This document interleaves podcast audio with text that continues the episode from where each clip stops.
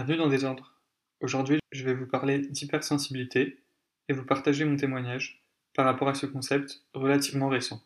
La définition personnelle de l'hypersensibilité, c'est la perception fois mille de tout ce qui nous entoure et de notre intérieur. On pourrait donner des dizaines de définitions différentes de ce qu'est l'hypersensibilité, car chaque personne aura sa propre définition. Pour moi, c'est se réjouir des choses simples de la vie.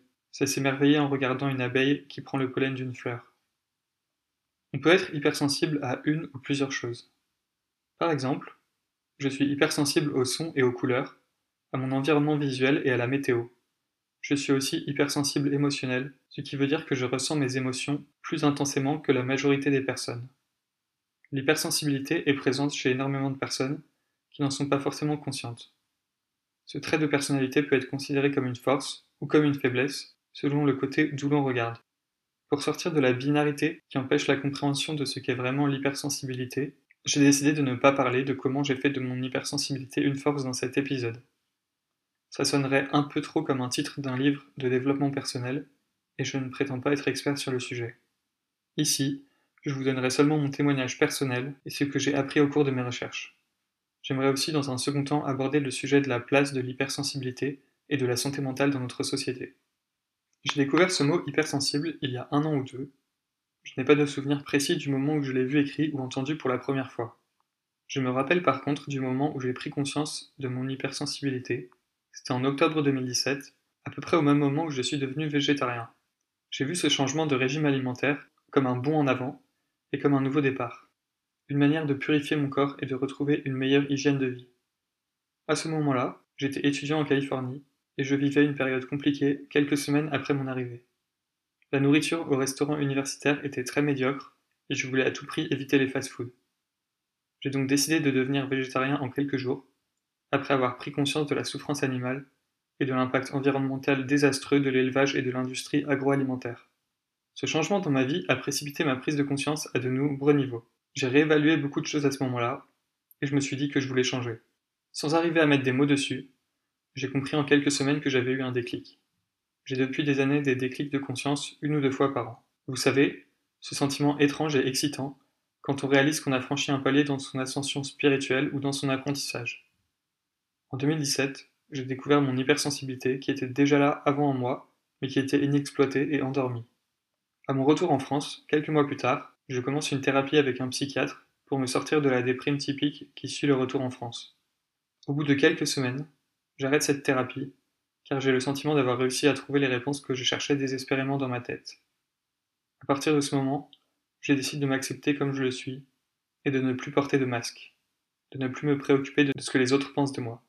Les mois suivants, je découvre comme une nouvelle facette de ma personnalité que je n'avais pas explorée et je me sens quasiment comme une nouvelle personne. Pourtant, j'étais la même personne, je n'avais pas changé de corps ni d'esprit. Alors qu'est-ce qui avait changé? Plusieurs choses. Mais la principale, j'avais découvert la partie cachée en moi qui contenait mon hypersensibilité. Étant donné que je ne pouvais pas en parler dans ma famille, j'ai cherché sur Internet pour en savoir plus sur ce sujet qui m'intéressait tant. Mes recherches sur Internet m'ont apporté des réponses, qui m'ont aidé à me construire, et aujourd'hui, je vous recommande d'aller sur le site Soror Circles, qui est un site d'entraide pour femmes hypersensibles, ou sur le site de l'Association des hypersensibles. Le compte Instagram Gang Introverti partage aussi des ressources et des contenus passionnants sur la question de l'hypersensibilité et de l'introversion. Je vous mets les liens dans la description. Et maintenant, passons à la deuxième partie. La place de la santé mentale et de l'hypersensibilité dans la société.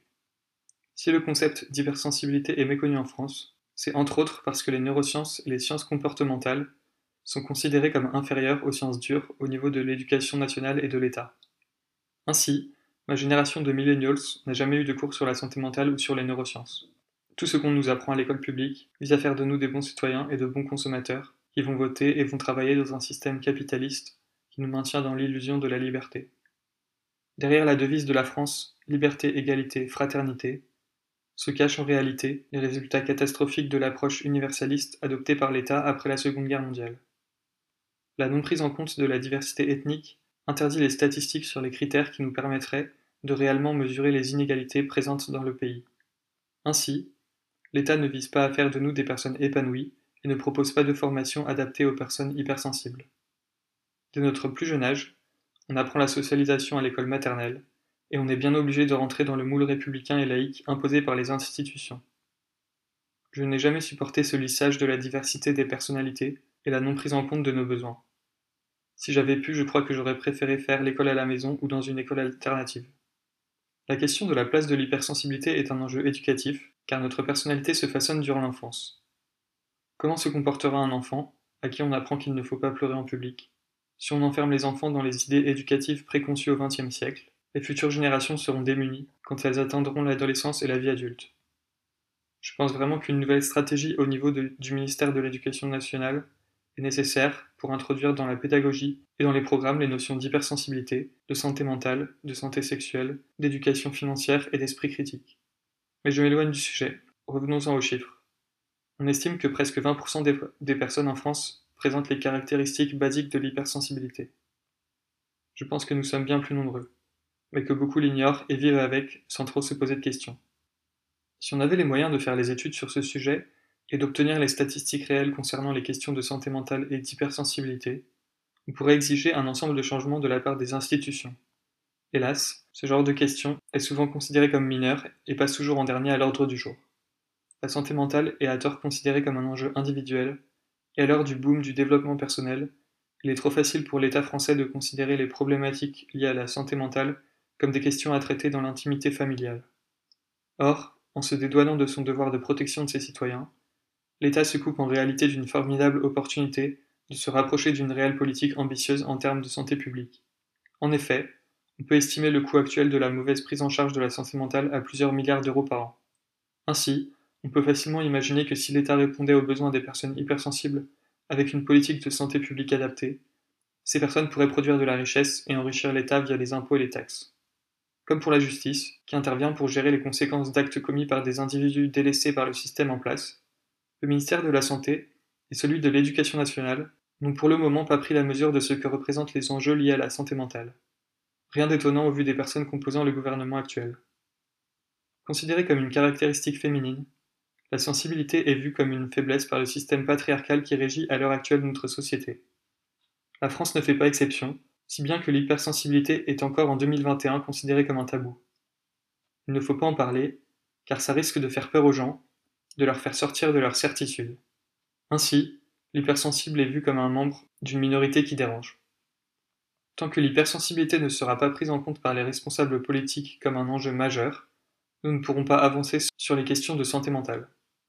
D'ici là, soyez vous-même et parlez de ces sujets autour de vous car il est temps de casser les clichés qui entourent la santé mentale en France. Pour conclure, je vous recommande les podcasts Émotion et Hypersensible, m'ont inspiré et donné des clés de compréhension sur l'hypersensibilité. Merci de m'avoir écouté, abonnez-vous à Désordre, et à très vite pour le prochain épisode.